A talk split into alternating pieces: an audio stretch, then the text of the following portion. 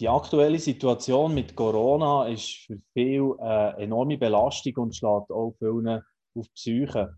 Folge ist leider auch häufig, dass Sucht und Gewalt und auch Übergriffe zunehmen.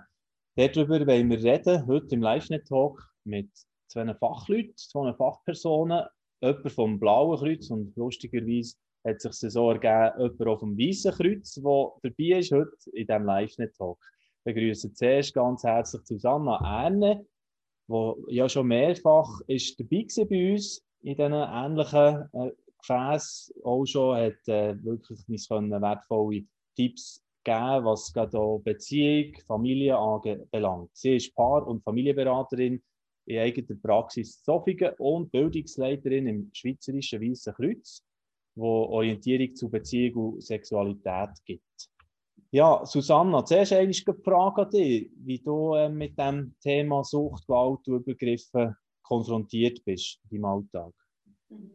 Ja, zuerst bin ich konfrontiert natürlich in der Praxis, ähm, wo ich Kinder ähm, aus Familien, die betroffen sind, begleite, aber auch Einzelpersonen, Paare, zum Teil auch ganze Familien, dass sie einfach Unterstützung finden, dass wir können in Austausch kommen dass sie können sich reflektieren und dann natürlich im Bildungsauftrag, wo ich habe im Schweizerischen Weißen Kreuz, wo ich vor allem Multiplikatoren schulen und sensibilisieren für die Thematik Sucht, Gewalt und Übergriff einfach, dass wir fit werden und den Mut haben, darüber zu reden. Genau, das sind so jetzt die zwei Felder, wo ich damit auseinandergesetzt bin und mich damit beschäftige. Super von dem her, dass wir das aufgreifen in diesem Umfeld, oder? Ja, sehr wichtig. Ja, das sieht sicher der Mike Sigrist genau gleich. Darum ist er ja auch da auf die Einladung eingegangen, die wir ihm gemacht habe. Ähm, der Mike Sigrist, der ist Bereichsleiter Beratung und Therapie im Blauen Kreuz, Bern Solothurn Freiburg und arbeitet auf der Fachstelle für Alkohol- und Suchtprobleme zu Langeten im Oberaargau. Mike, für dich die gleiche Frage. Wo begegnet dir das Thema Sucht, Gewalt und Übergriffe in deiner Arbeit? Ähm, die Themen oder also vor allem Sucht begegnet mir natürlich täglich in meiner Arbeit als Berater, ähm, wo er halt Gewalt, Übergriff leider zum Teil auch Begleiterscheinungen sind von, von einer Abhängigkeit.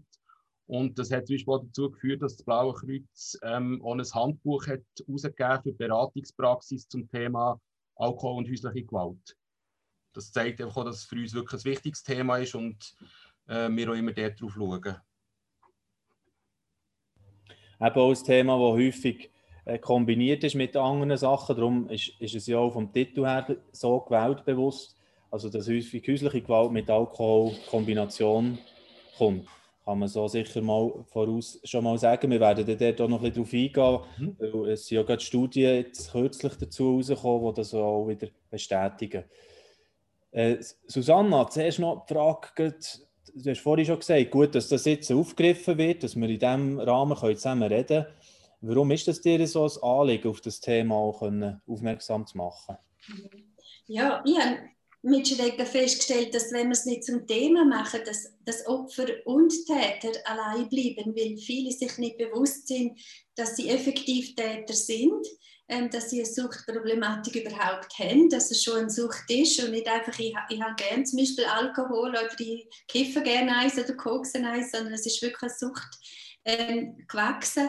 Und das andere ist auch, dass Opfer oft ähm, sich nicht können reflektieren können, wenn sie selber in so einem Umfeld aufgewachsen sind, dann ist ihre Identität so geschwächt, dass sie sich wie daran gewöhnt haben, dass sie entwertet sind, dass Übergriff ähm, zur Tagesordnung gehören, dass sie gerne mehr reagieren. Und dann ist wichtig, dass sie wie einen Spiegel vor die Augen zu halten kriegen und sie können erkennen, hey, ich bin ja Opfer oder ich bin Täter. Und das ist oft erst der erste Schritt, dass keine Veränderung geschehen.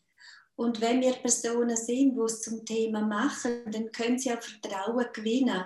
Ah, das sind Leute, die wir dann auch aufzeigen und erklären, wie kann denn überhaupt eine Sucht entstehen oder was ist der Ursprung von Gewalt. Wir probieren Vertrauen aufzubauen, dass dann Betroffene sich auch an uns wenden und wir sie dann weiterverweisen können oder erste Hilfestellung geben können. Also wenn wir nicht aufhören darüber reden, dann sind sie sich das oft nicht bewusst, weil sie halt schon in so Umfeldern aufgewachsen sind oder in ihrer Identität so entwertet sind, dass sie das nicht reflektieren können. Und darum freue ich mich sehr, dass wir heute darüber reden und ich hoffe, dass ganz viele Leute hören und sich können reflektieren, bin ich betroffen davon und Mut finden, einmal auf jemanden zugehen und darüber zu reden. Genau, das ist wahrscheinlich ja auch mit äh, der Grund, warum dass ihr in der Prävention auch äh, aktiv seid, oder? Auch vom Schweizerischen Weißen Kreuz zum Beispiel in den Schulen hergeht und, und eben wirklich früh präventiv eigentlich dort, äh, informieren, wie wir es jetzt hier auch in dem Sinn noch machen, oder? Ja, wir stellen ganz viele Fragen, also zum Verständnis Mann, Frau, ähm, wie gehen wir miteinander um, was, was heißt verantwortungsvoll umgehen miteinander, was heißt auch Verantwortung übernehmen der Sexualität, was heißt überhaupt Übergriff, ich meine, das ist auch ein Thema für ähm, Migranten, die bei uns sind, auch zum Beispiel Beschneidung von, von jungen Mädchen, die im Ausland geschehen, da müssen wir informieren, dass die jungen Mädchen sich können wirklich ähm, Hilfe holen und dass äh, ja, Familien auch angezeigt werden und dass man weiß, in der Schweiz ist das einfach nicht möglich. Es ist ein Tatbestand, es wird bestraft und, und melden euch. Es ist auch wichtig, ich glaube, informieren hilft erst, sich zu orientieren und Hilfe in Anspruch können nehmen. Und wenn wir schweigen, lassen wir sie wie allein, auch Kinder lassen wir allein. Mhm. Und das ist so mein Herzensanliegen. Heute werden Kinder sind so im Durchschnitt zehnjährig, bis ein Tatbestand öffentlich wird. Und das sind viele Jahre. Das sind viele Jahre, bis es wirklich ans Tageslicht kommt und sie Hilfe kriegen. Wir müssen probieren, das Alter abzusetzen und möglichst schnell reagieren. Mhm. Ja, Mike Sigrist, du bist ja selber auch schon einmal, äh, vor Corona auch bei uns im, im Büro gesehen, in einem Gespräch, wo man über das geredet hat, über die ganzen ja, Mechanismen von, von Sucht und, und alles, was da drin ist. Und es ist super, dass wir jetzt noch die Chance haben, eben auch mit den Umständen von Corona, wo, wo das Ganze zuspitzen in gewissen Bereichen, noch einmal zu reden. Für dich ist doch die Frage von Motivation. Was, was ist das vor allem, was dich antreibt, immer wieder äh, die einzusetzen für Menschen, die von Sucht betroffen sind? Mhm. Also nach all diesen Jahren, die ich schon in diesem Bereich arbeite, ähm, bin ich voll davon überzeugt, dass Abhängigkeit letztendlich äh, etwas wirklich Zerstörerisches ist. Ähm, zerstörerisch einerseits für den, der abhängig ist, ähm, zerstörerisch auf ganz verschiedenen Ebenen, ähm, körperlich, finanziell, seelisch, geistig, ähm, sozial. Und was eben auch dazu kommt, es zerstört auch das Umfeld. Und eigentlich in beiden äh, Felder, die ich mich einsetzen, dass Menschen Schritt aus dieser Abhängigkeit machen können, dass das Leben dann nicht mehr vom Suchtmittel oder vom Suchtverhalten dominiert werden. Und ähm, Susanne hat vorhin schon Kinder angesprochen. Ähm, wir gehen davon aus, Sucht ist nie Privatsache. Also das heißt, es betrifft, wie ich vorhin schon gesagt habe, auch immer das Umfeld und dort natürlich auch immer viele Kinder. Ähm, in der Schweiz geht man so davon aus, dass rund 100.000 Kinder äh, mit einem oder mehreren Elternteilen aufwachsen, die äh, von Sucht betroffen sind. Und darum läuft jetzt auch in dieser Woche noch die nationale Aktionswoche für Kinder aus äh, suchtbelasteten Familien, wo man eben äh, probiert, diesen Kindern, die keine Stimme haben, quasi eine Stimme zu geben. Genau, und da wollen wir doch gerne schnell aus Aktualität, wenn du das gerade ansprichst, mhm Horti den Artikel anschauen, Mike Sigrist, da sehen wir die im gleichen Büro auch, das Foto. Genau, der andere Ecke, aber das gleiche Büro. Der andere Ecke. Eben, es geht darum, die Kinder zu schützen, die, die ganze nationale Aktion, die ihr macht, und eben zu Langenthal auch mit dabei seid, mit äh, sechs Oberaargauer Institutionen, genau. die dort aktiv sind und das, für das Thema sensibilisieren. Genau, da einfach noch schnell der Hinweis auf, auf das. Ähm, ist eigentlich die, die Zeit jetzt, ich habe ja schon so eingeleitet, Corona, wo, wo vieles verschärft, ist das für dich eine besonders frustrierende Zeit? Weißt Also jetzt nicht wegen, nicht unbedingt gefragt für dich persönlich, sondern einfach dem, was du jetzt beobachtest, was alles abgeht. Hm, frustrierend würde ich nicht sagen. Es ist einfach eine Zeit, wo wo, wo zusätzliche Belastung noch reinkommt, äh, wo Sachen vielleicht auch sichtbarer macht. Also, es ist quasi in jedem Beratungsgespräch kommt man früher oder später auch äh, auf das Thema, was es mit einem macht, wo man selber betroffen ist, sei es durch Einschränkungen, sei es durch eine Krankheit. äh, aus meiner Erfahrung, ein grosses Thema ist natürlich, wie gut kann ich mit Unsicherheit, mit Unklarheit umgehen. Nicht zu wissen, was gilt, wie lang, wie, was gilt morgen. Und, und das ist für viele natürlich eine Schwierigkeit, ähm, wo, wo, wo sie sich sehr hilflos fühlen und er quasi um irgendetwas zu machen, halt zu einem Suchtmittel greifen. Oder dann auch auf der anderen Seite vielleicht eben ganz dünne Haut plötzlich entwickeln, wo sie dann ganz schnell eben auch im Bereich von Übergriff, von Gewalt landen. Okay. Hm. Ja, dann kommen wir wieder so ein bisschen her, eben zu dem Umfeld hier, wo Susanne natürlich auch stark der Tier immer wieder drin ist. Ähm, du setzt dich ja dafür ein, hast vorhin schon gesagt, dass Opfer und Täter nicht länger allein bleiben, Kinder geschützt werden. Wie konkret weißt, versuchst du das ja zu machen? Susanne. Ein Auftrag vom Schweizerischen Weißen Kreuz, eine Schule vor allem mit einem Team zusammen, Leiterpersönlichkeiten, also vor allem Multiplikatoren, Leitende, Pastoren, Lehrpersonen, Studenten, Eltern und ich bin auch sehr gerne Jugendgruppen im Einsatz und da geht es wirklich darum, zum aufzuzeigen, wie wichtig ist, dass Kinder eine gesunde Identität können entwickeln können. das ist so der Grund und Boden, wo sie haben, dass sie sich wehren können gegen Übergriff, dass sie sich wehren können gegen Gewalt, dass sie überhaupt den Mut und Hilfe in Anspruch nehmen. Also Bildung von der Identität ist unglaublich wichtig. Aber auch können aufzeigen, wie, wie bauen wir denn überhaupt auch zum Beispiel Beziehungen, Paarbeziehungen.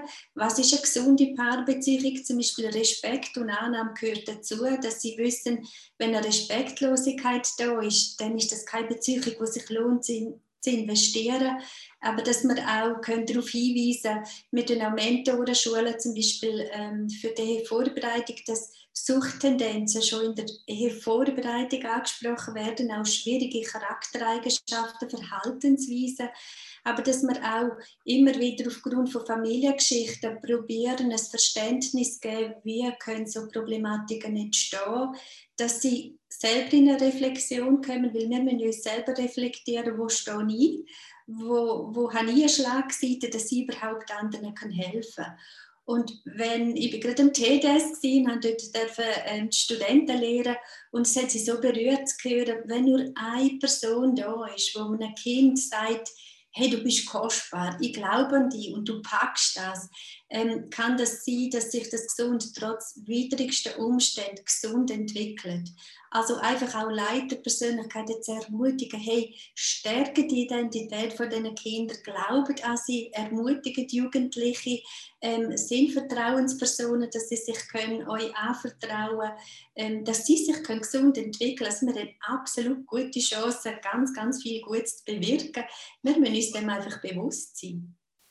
Wow, das ist wirklich, finde ich, sehr ein spannender Punkt hier. Also das spricht jetzt mehr auch, sagen wir, irgendwo in einer Jungschar Leute an oder das spricht in einem Sportverein vielleicht die an, die Trainer sind oder alles in die Richtung auch, oder? Ja, absolut. Und ja. wenn sie Vertrauensbasis aufbauen, dann werden die Kinder und Jugendlichen es einfacher haben, mit ihnen darüber zu reden. Darum es langt nicht nur in der Etage der Leitenden darüber reden, sondern es muss zu den Jugendlichen, zu den Kindern in den Schulen, dass sie merken, es ist nicht okay, was sie daheim erleben.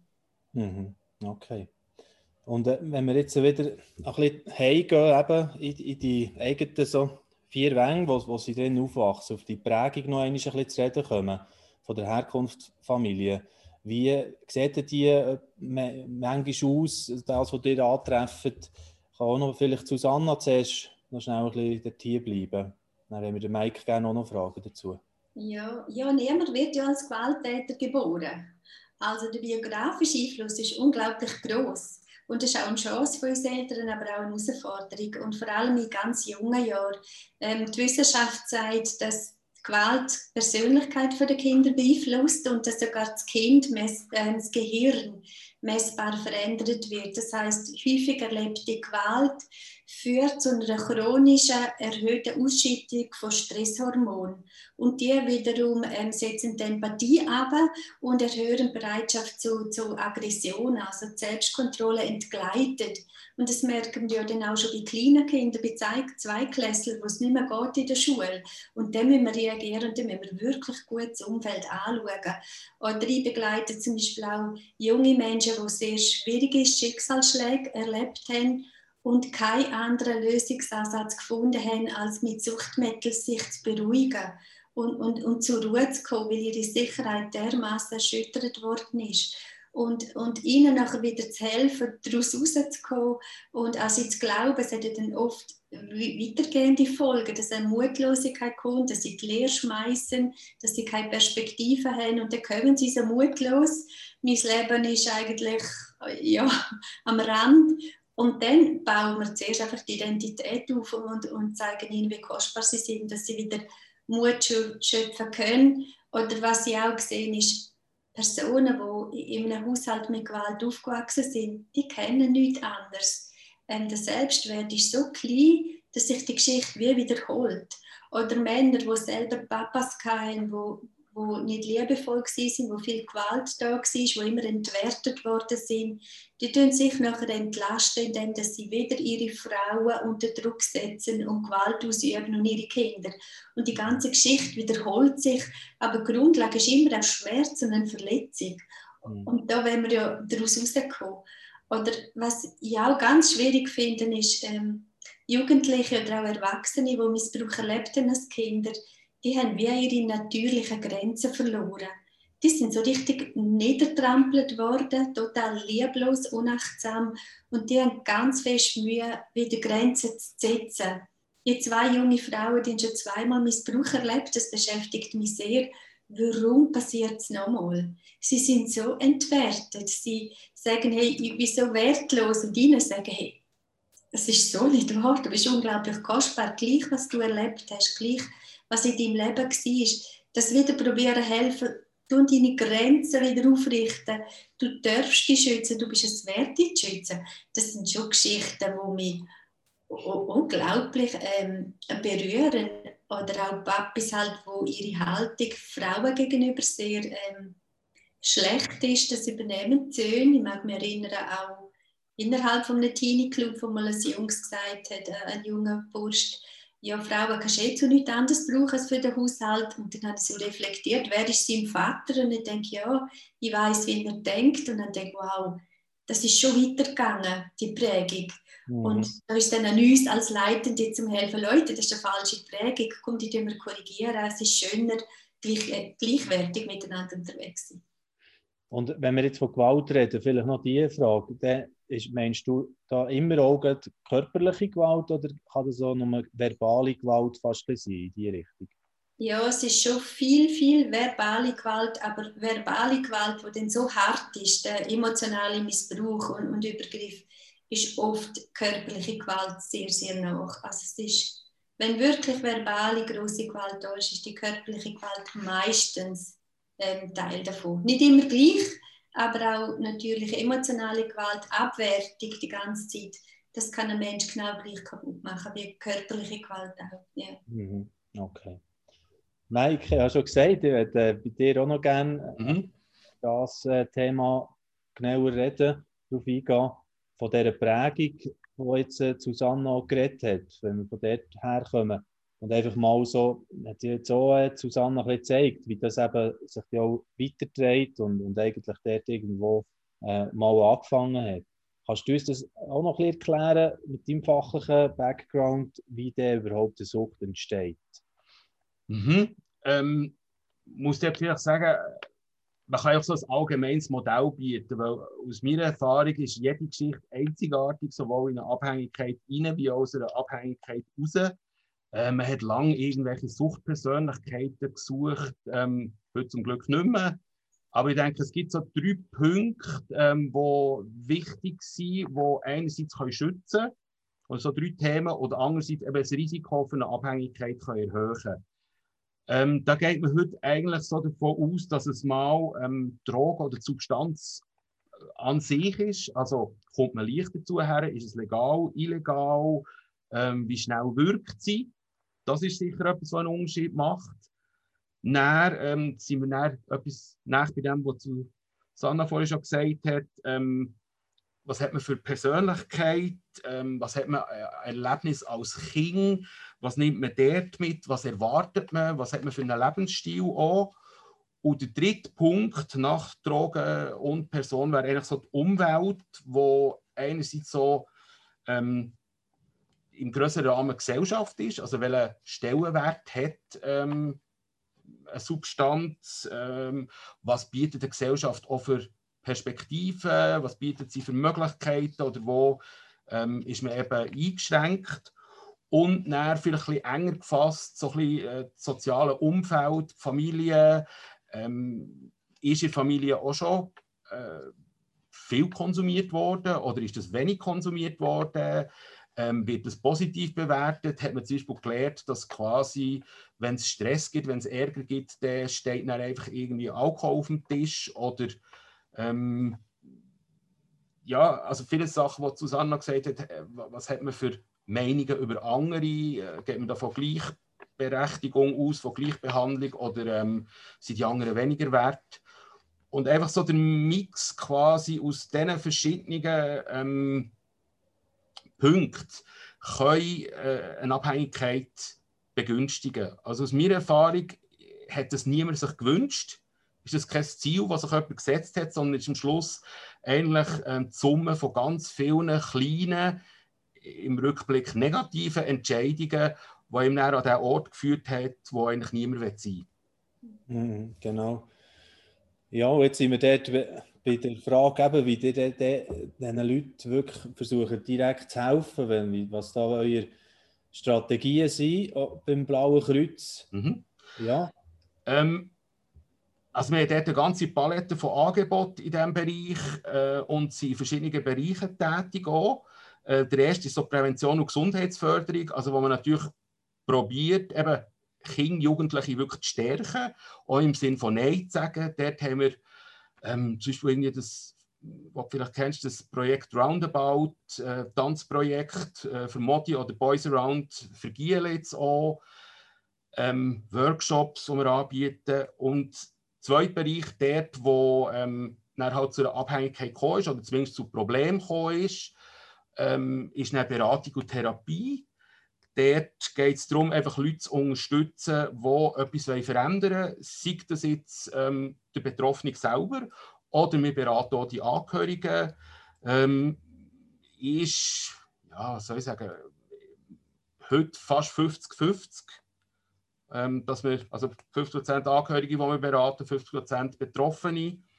Ähm, dort schaut man wirklich darum, was kann man verändern, was sind ihre Ziele und als dritten Bereich haben wir dann noch Integration, wo wir also Arbeitsintegration anbieten, wo wir alkoholfreie Treffpunkte anbieten, um quasi auch einen Rahmen zu bieten, ähm, die Veränderungen, die haben angefangen gut weiterzuführen. Also so versuchen wir es eigentlich so durch die ganze Linie durch ähm, etwas anzubieten.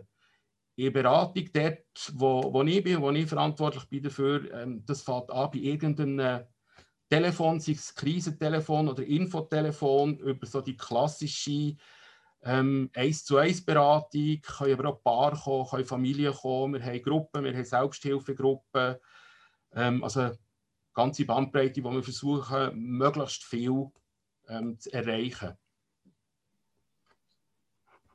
Jetzt habe ich ja eingangs schon erwähnt, dass eben der Zusammenhang auch, äh, da ist Alkohol und Gewalt. Da ist Studie angesprochen vor Jahren, wo ist rausgekommen ist vor kurzem, was, was eben zeigt, der Alkoholmissbrauch ist ein wichtiger Faktor bei häuslicher Gewalt, bei Straftaten im öffentlichen Raum sowie der Belästigung oder Übergriff durch alkoholisierte Dritte.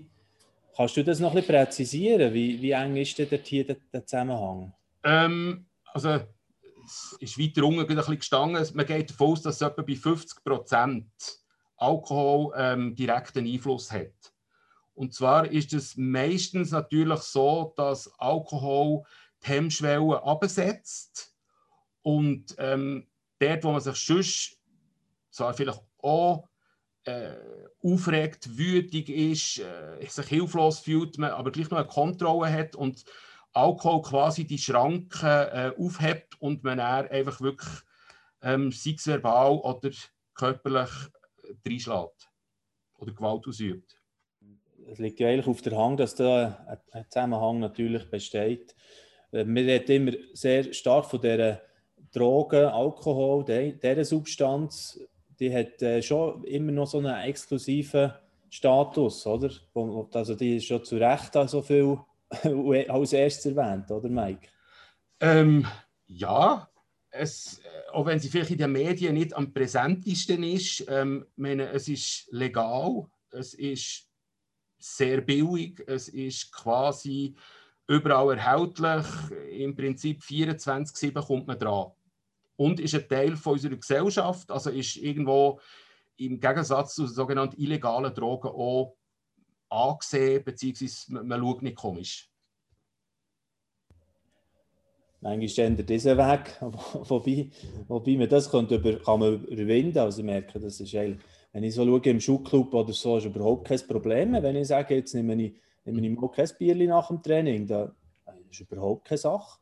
Also mir denkt, dort hier ist gleich auch eine Entwicklung passiert, eigentlich, oder? Aber man muss sich immer noch entscheiden. Das denke ich schon. Also ähm, auch mit dem ganzen Thema Gesundheit ähm, hat sich dort natürlich schon etwas da. Wo man heute eigentlich auch weiss, es gibt im Prinzip keinen gesunden Alkoholkonsum. Also wenn man rein auf das Körperliche schaut, dann ist Abstinenz äh, das einzige Richtige. Okay, Merci vielmals, sehr spannend gewesen, auch diesen Exkurs noch, noch ein bisschen zu machen. Susanna, ich würde gerne wieder ein bisschen äh, zurückkommen auch zu, wie du wirklich die Betroffenen unterstützen auch äh, in der Praxis, wo, wo du zu Zofingen hast, wo, wo sicher auch immer wieder Leute begleiten, wahrscheinlich auch ganze Familiensettings, je nachdem, wie probierst du das zu machen, Betroffene zu unterstützen? Ja, ich würde gerne kurz ähm, zu, zu eigenen Stellung beziehen. Junge Menschen brauchen halt schon viel, auch, wo so viel Kontrolle, so viel Druck haben, den Alkohol, um einfach mal können, können sein, um sich zu zeigen, wer sie sind, um können cool sein, locker sein, meine, erst dann können sie tanzen, erst dann können sie ähm, es geniessen. Aber ich habe auch Papis, die sagen, hey, das ist das Einzige, was ich mir gönne am Freitag, einfach mich mal volllaufen lassen, einfach dürfen sie Spass haben, ähm, es fast nicht anders möglich ist, weil so viel Stress, so viel Kontrolle und Struktur da ist, dass sie das brauchen, sich voll zu laufen lassen, um, um können entspannen, runterfahren und einfach sie. Und mir kommt gerade der Hinweis von einer Ärztin in Sinn, die die Familie begleitet haben, wo die Mami verloren hat, wo sie gesagt hat, Mann, trinkt einfach ja nicht Alkohol am Abend, fängt gerne nicht erst an. Und ich habe gefunden, was für eine weise Ärztin, dass sie ihn darauf hinweist, und er hat viel gesagt, weisst, ich habe so viel am Abend gedacht, jetzt sollte ich einfach ein paar Glas Wein trinken, dass ich schlafen kann.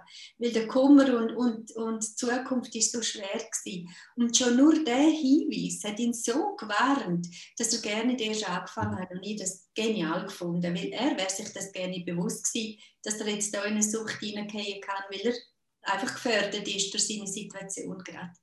Ja, wie hel, hel, ähm, helfen Leute? Es geht vor allem darum, Vertrauen aufbauen, einfach mal Hand bieten und vor allem ähm, nicht wertend, respektvoll da zu sein, ähm, wertschätzen, nicht verurteilen ihre Situation, probieren Verständnis aufzubringen, nicht für, für Zucht oder für Gewalt, sondern für Geschichte, wie es dazu kommt, warum sie noch drinnen bleiben etc dass sie dann einfach können Vertrauen gewinnen können. Und dann ist wirklich immer der erste Schritt Identität stärken, ähm, Selbstwert aufbauen, dass sie wieder anfangen, überhaupt Mut zu fassen, ich schaffe das da daraus raus.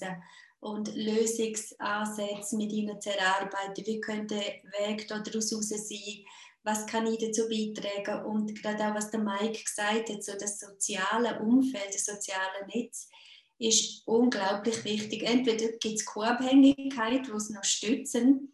Wenn mir das Mami voll schockiert gesagt, die Kleine sagt immer, mit Papi noch Bier trinken, wo wirklich ein Suchtproblem hat, wo der Papi das weiß und sie gesagt hat, das kann es einfach nicht sein. Dass sogar unsere Tochter von weiss, wir bringen Papi ein Bier, dann geht es wieder mit ihm. Das, das wirklich schwierige Geschichten und es ist gut, wenn die Papis das hören. Es können auch Mamis natürlich davon betroffen sein.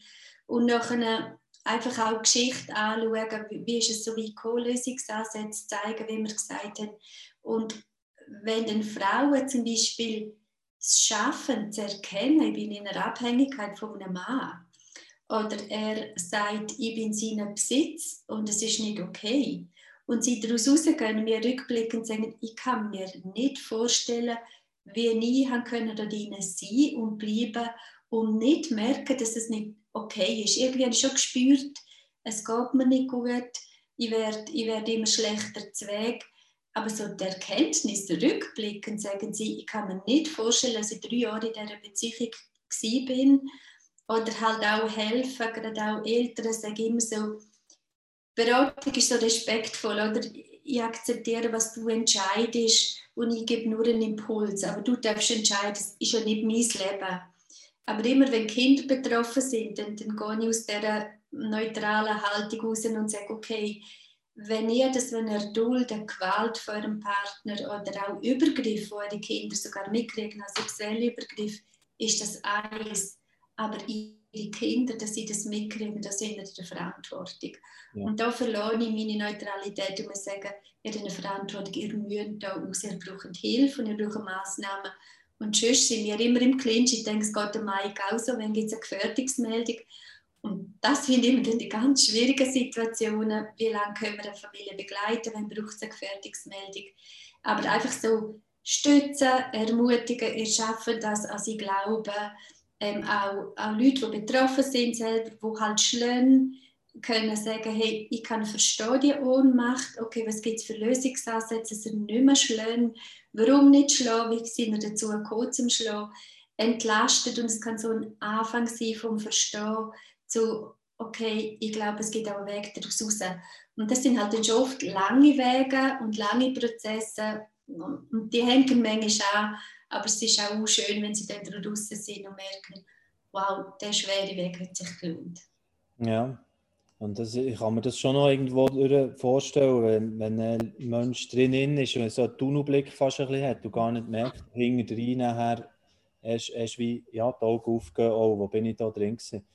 Ja, sehr, sehr spannend und eindrücklich, wie, wie du das da schilderst. Ähm, Susanna, ähm, da, du hast auch gesagt, wegen Gefährdungsmeldung und so weiter, manchmal kommt man in diesen Bereich, also da müsst ihr euch wahrscheinlich auch wie absichern oder irgendwie manchmal Unterstützung dazu holen, oder? Ja, das sind die schwierigsten Prozesse, weil ähm, die Leute haben eine unglaubliche Angst, auch vor der Cash-Sponsor, obwohl Cash auch ganz einen, einen großartigen Job macht, wirklich ich muss auch immer ein bisschen Angst nehmen und sagen, äh, so schnell geht es nicht, dass man Kinder wegnimmt. Und Partner drohen auch immer mit dem, hey, sonst nehmen sie die Kinder weg, wenn du etwas sagst, etc., weil du so lange jetzt auch in dem ausgehalten hast. Dann muss ich immer sagen, hey, so, so schnell geht das nicht und ich bin auch noch da und die helfen auch. Die kennen jetzt euch auch und eure Kinder kenne ich auch. Also da, da gehen wir zusammen weg. Aber es ist gut, dass wir selber können in die Supervision gehen dass wir selber unsere Netzwerke haben, dass wir können ins Gespräch Rückfragen nehmen wenn ist es wichtig, was ist dran. Und da merke ich auch, wenn ein gesundes Umfeld da ist, Familien im weiteren Umfeld, die mittragen, können wir ein bisschen längeren Prozess gehen. Außer es sind natürlich sexuelle Übergriffe, also das ist klar. Das, da da gibt es gerade sofort Stopp, da müssen wir gerne nicht studieren. Ähm, aber auch so, wenn Kunst unter einer Anzeige, eigentlich müssen Straftaten angezeigt werden, ganz klar, finde ich auch unbedingt dass zukünftige ähm, Opfer geschützt sind, dass man ähm, auch bei einer wiederholten Anzeige sieht, da hat es schon mal drei Anzeigen gegeben, dass die Massnahmen stärker, kraftvoller werden. Aber was es heißt für eine Frau, ihrem Mann anzuzeigen, wo den Job verliert, wo Kinder das dem ausgesetzt werden, mein Papi hat die Mami missbraucht, mein Papi hat die Mami so fest geschlagen, dass es eine Anzeige gibt, das sind ganz schwierige Prozess und das ist gut, wenn man so ähm, interdisziplinär mit Polizei, mit Rechtsanwälten zusammen arbeiten kann. Ja. Das sind die schwierigen Sachen, die dann ja. auch dazugehören. Ja. ja, okay. Und natürlich wollen wir viel mehr nicht so darüber unterhalten, jetzt so, ähm, schon fast gegen Schluss, wie, wie wir können verhindern können, dass es dorthin kommt. Und da kann ja je nachdem auch jeder einen Beitrag dazu leisten, ein Nachbar schon oder äh, was es auch immer heisst, ähm, in dieser Gesellschaft sozusagen was könnten wir machen? Mike, vielleicht die Frage mal an dich, für Menschen eben in ihrer Not nicht alleine bleiben. Ja. Am besten und am schönsten ist natürlich, wenn es gar nicht erst so weit kommt. Also wenn man ganz früh irgendwo kann eingreifen und schlechte Entwicklungen stoppen ähm, Wenn es aber näher so weit gekommen ist, dass halt äh, eben so schwierige Situationen da sind, ich glaube, da ist heranschauen und ansprechen wirklich wichtig. Ähm, und dort vielleicht auch zu wissen, wenn es um Abhängige geht, dann haben wir ja immer so fixe Bilder, äh, wo sich irgendwo beim Bahnhof die Leute treffen, in dieser sogenannten Szene oder was. Aber es gibt ja viel mehr ähm, Abhängigkeiten, die man gar nicht sieht, wo es eben vielleicht darum geht, irgendeine Nachbarin anzusprechen, wo es darum geht, einen Arbeitskollegen anzusprechen und ähm, dort einfach herzuschauen es ist natürlich immer ein Risiko, so jemanden anzusprechen. Und ich denke, man gewinnt selten einen Blumenstrauß, wenn man jemanden anspricht. So. Ähm, auf der anderen Seite, nicht ansprechen heisst ja auch, man unterstützt Man hilft nicht für eine Veränderung herzuschauen. Und es geht ja wie auch äh, darum, einem anderen zu sagen, hey, ich habe das gesehen und ähm, du bist nicht allein da drinnen. Das heisst sicher nicht, dass man muss irgendwie Therapeut spielen und weiß nicht was machen, aber es kann einfach mal sein, zum Beispiel mit, äh, mit einer Fachstelle eben vernetzen, schauen, dass dort die Unterstützung weitergeht. Ähm, und ich denke, ja. wir haben, oder äh, das Thema, das dort immer wieder kommt, ist so die, die Eigenverantwortung, wo ich finde, wo wir in der Gesellschaft so ein einen komischen Umgang äh, damit haben.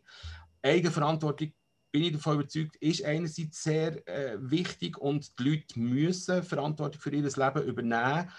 Aber gleichzeitig äh, wird es ja auch so ein bisschen vorgeschoben, dass man den anderen ja nicht anspricht. Das ist ja seine Verantwortung, das war seine Entscheidung. Gewesen. Und ähm, dort würde ich mir eigentlich wünschen, dass wir ein mehr aufeinander würden zugehen ähm, Letztendlich, dass es vielleicht auch ein bisschen weniger Fachleute wie uns braucht dass mhm. ganz vieles schon vorher äh, in einem guten Umfeld ähm, kann geregelt werden und äh, schlechte Entwicklungen können aufgefangen werden. Das ist also das, was wir mir wünschen Ja, Abbau zu mehr Zivilcourage, könnte man sagen, ja. wo da mitschwingt. Und äh, genau, wo man, wo man sicher mit dem einiges schon bereits könnte, könnte auffahren könnte. Susanna, ich stelle dir die gleiche Frage auch noch. Ich finde das ein, ein wichtiger Punkt, auch, wo jetzt für Zuschauerinnen und Zuschauer glaube auch konkret etwas ist, was sie mitnehmen können. Was, was würdest du sagen, was könnte da noch helfen? Menschen ja, Ermutigung, Zivilcourage, mutig ansprechen, nachfragen. gerade ähm, ein Kindergartenkind, das ähm, Missbrauch erlebt hat, sexuellen Missbrauch, wo nur aufgedeckt worden ist durch den Nachbarin, die die Mutter angesprochen hat.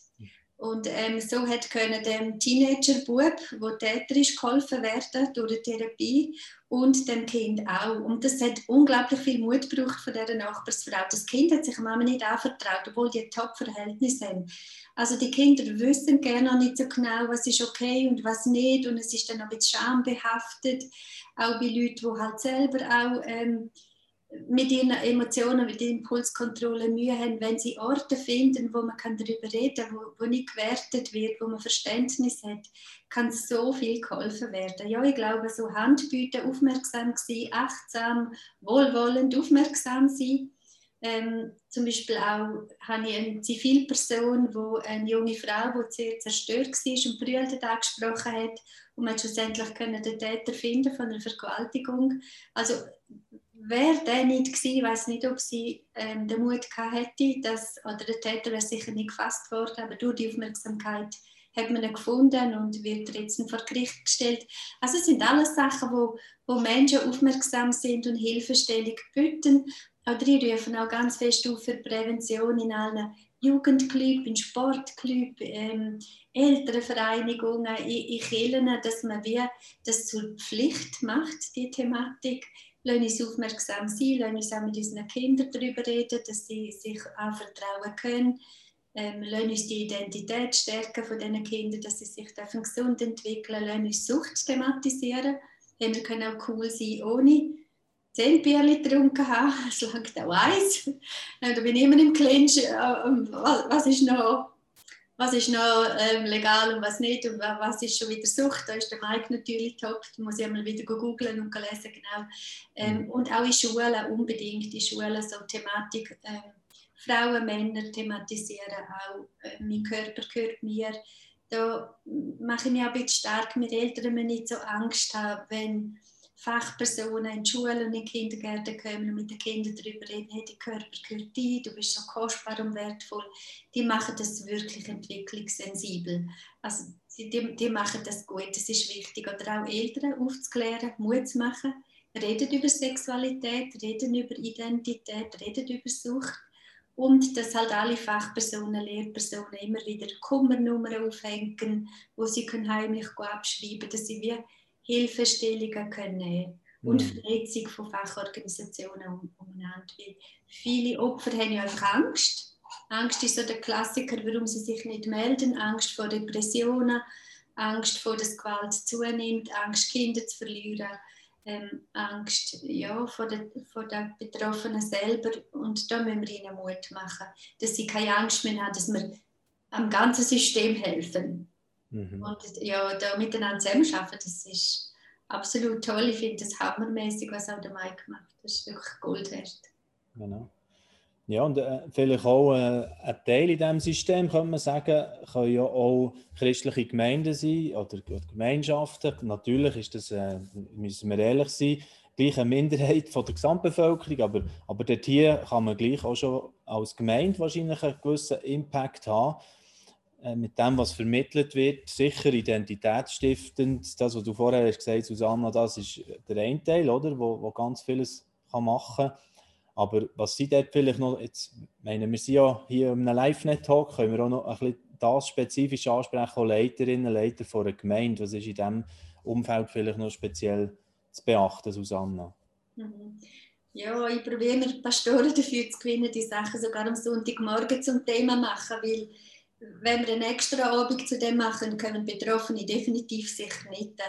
Und darum sage ich, hey, es gehört in Sonntagmorgen rein, dass es alle hören, Papis, Mamis ähm, und, und, auch Teenager, Jugendliche. Für, für das mache ich mich wirklich stark, dass wir nicht mehr so Angst haben davon. Und auch wir arbeiten ja mit Fachstellen zusammen, äh, wie Limita oder Latana, Opferhilfstellen. Also wir sind auch nicht kompetent für alles, aber wir probieren wenigstens Sachen anzusprechen und dann weiter zu vermitteln. Und ja, da mache ich einfach allen Mut. Es ist auch ein Thema in Kirchen. Ähm, wir tun immer so, wie es im frommen Kreis nicht so ist. Ich habe sehr viele ähm, gläubige Personen auch bei mir und ähm, ich habe die ganze Thematik von Sucht über sexuelle Übergriffe, über Missbrauch innerhalb von Familien, die ganze Palette. Also wir sind nicht gefeilt davon, wir sind auch Menschen, die Prägungen haben. Mhm. Keine heile Welt, wo das alles Nein. irgendwo fern bleibt, ja, okay. Und Aber der große Gott, der hilft, der Heilung schenkt, Wiederherstellung und das ist natürlich auch cool. Also ich liebe es, Menschen zu begleiten und ihnen zu sagen, ich weiß, wie Jesus über dich denkt. Also das ist immer so, das ist die beste Grundlage, mit dem arbeite ich am liebsten, wenn ich das darf. Das ist einfach am einfachsten, weil Gott gibt so viele Zusagen an einen Menschen, wie kostbar er ist. Und, mhm. und das bringt wirklich Heilung und Wiederherstellung. Mhm. Genau, und jetzt äh, ist ja auch ein so Unterthema, das wir schon haben in einem spezifischen Talk ähm, auch mal aufgegriffen und was aktuell äh, Serie dazu läuft, ist über Pornografie. Haben wir jetzt eigentlich als Begriff so nicht erwähnt in diesem heutigen Talk. Macht auch mal nichts, natürlich, aber gleich würde ich gerne auch noch den Hinweis machen, jetzt geht so in dieser Zeit, 30 Tage vor Ostern, läuft die Initiative pornofrei.ch, ist der Trägerschaft. Das Weiße Kreuz tut das auch mit unterstützen, Susanna, gell? Ja. Euer Geschäftsführer, der, der dort auch sehr engagiert ist glaube ich, auch sehr wertvolle äh, äh, einfach, ähm, Arbeit, ein, ein Aspekt in dem Ganzen, oder, der aber heute auch nicht zu unterschätzen ist. Susanna, du tust das ja bei gewissen Gelegenheiten noch betonen, oder? Ja, weil ähm, Pornografiekonsum zeigt ein falsches Bild vom, vom Zusammensein von Mann und Frau. Ist eigentlich eine Lüge, wie Sexualität funktioniert. Es hat viel Unterdrückung drin, was nicht so denkt ist auch regelmäßiger Pornokonsum tut auch abhärten, äh, man tut auch verruchen. Ich meine, ein 14-jähriger Teenager, der ein Kindergartenkind missbraucht, der ist in der Sexualität verrucht. Da ist, ist etwas passiert in seiner Entwicklung und wir tun das immer so ähm, enttabuisieren oder ähm, bagatellisieren. Es ist ja nichts dabei, es machen zu 80 Prozent. Ähm, und somit ist ja nichts dabei. Es hat sehr wohl Auswirkungen auf Paarbeziehungen und auch auf sexuelle Übergriffe. Das ist einfach so eine Stimulierung. Es braucht immer mehr ähm, Dopaminausschüttung, dass überhaupt noch erregt werden. Und es ist eine große Not. Das gehört absolut in die Thematik von, von der Sucht rein. Ja, Pornografie. Da müssen wir achtsam sein. Und da tun wir immer so, wie wenn nichts dabei wäre. Aber die Gefahr ist riesengroß und ich sage, wir werden noch die Auswirkungen in Zukunft mehr spüren, weil der Zugang ist so einfach, einfach schon auf dem Schulplatz sind kleine Kinder, Achtjährige damit konfrontiert, die total überfordert sind. Und da ist auch wichtig, Florian, dass wir darüber reden. Ja, genau. Und wir werden auch noch weitere äh, Sendungen machen dazu. Hier noch der Hinweis einfach auf die Kampagne, die hat vor ein paar Tagen angefangen. Man kann immer noch einsteigen.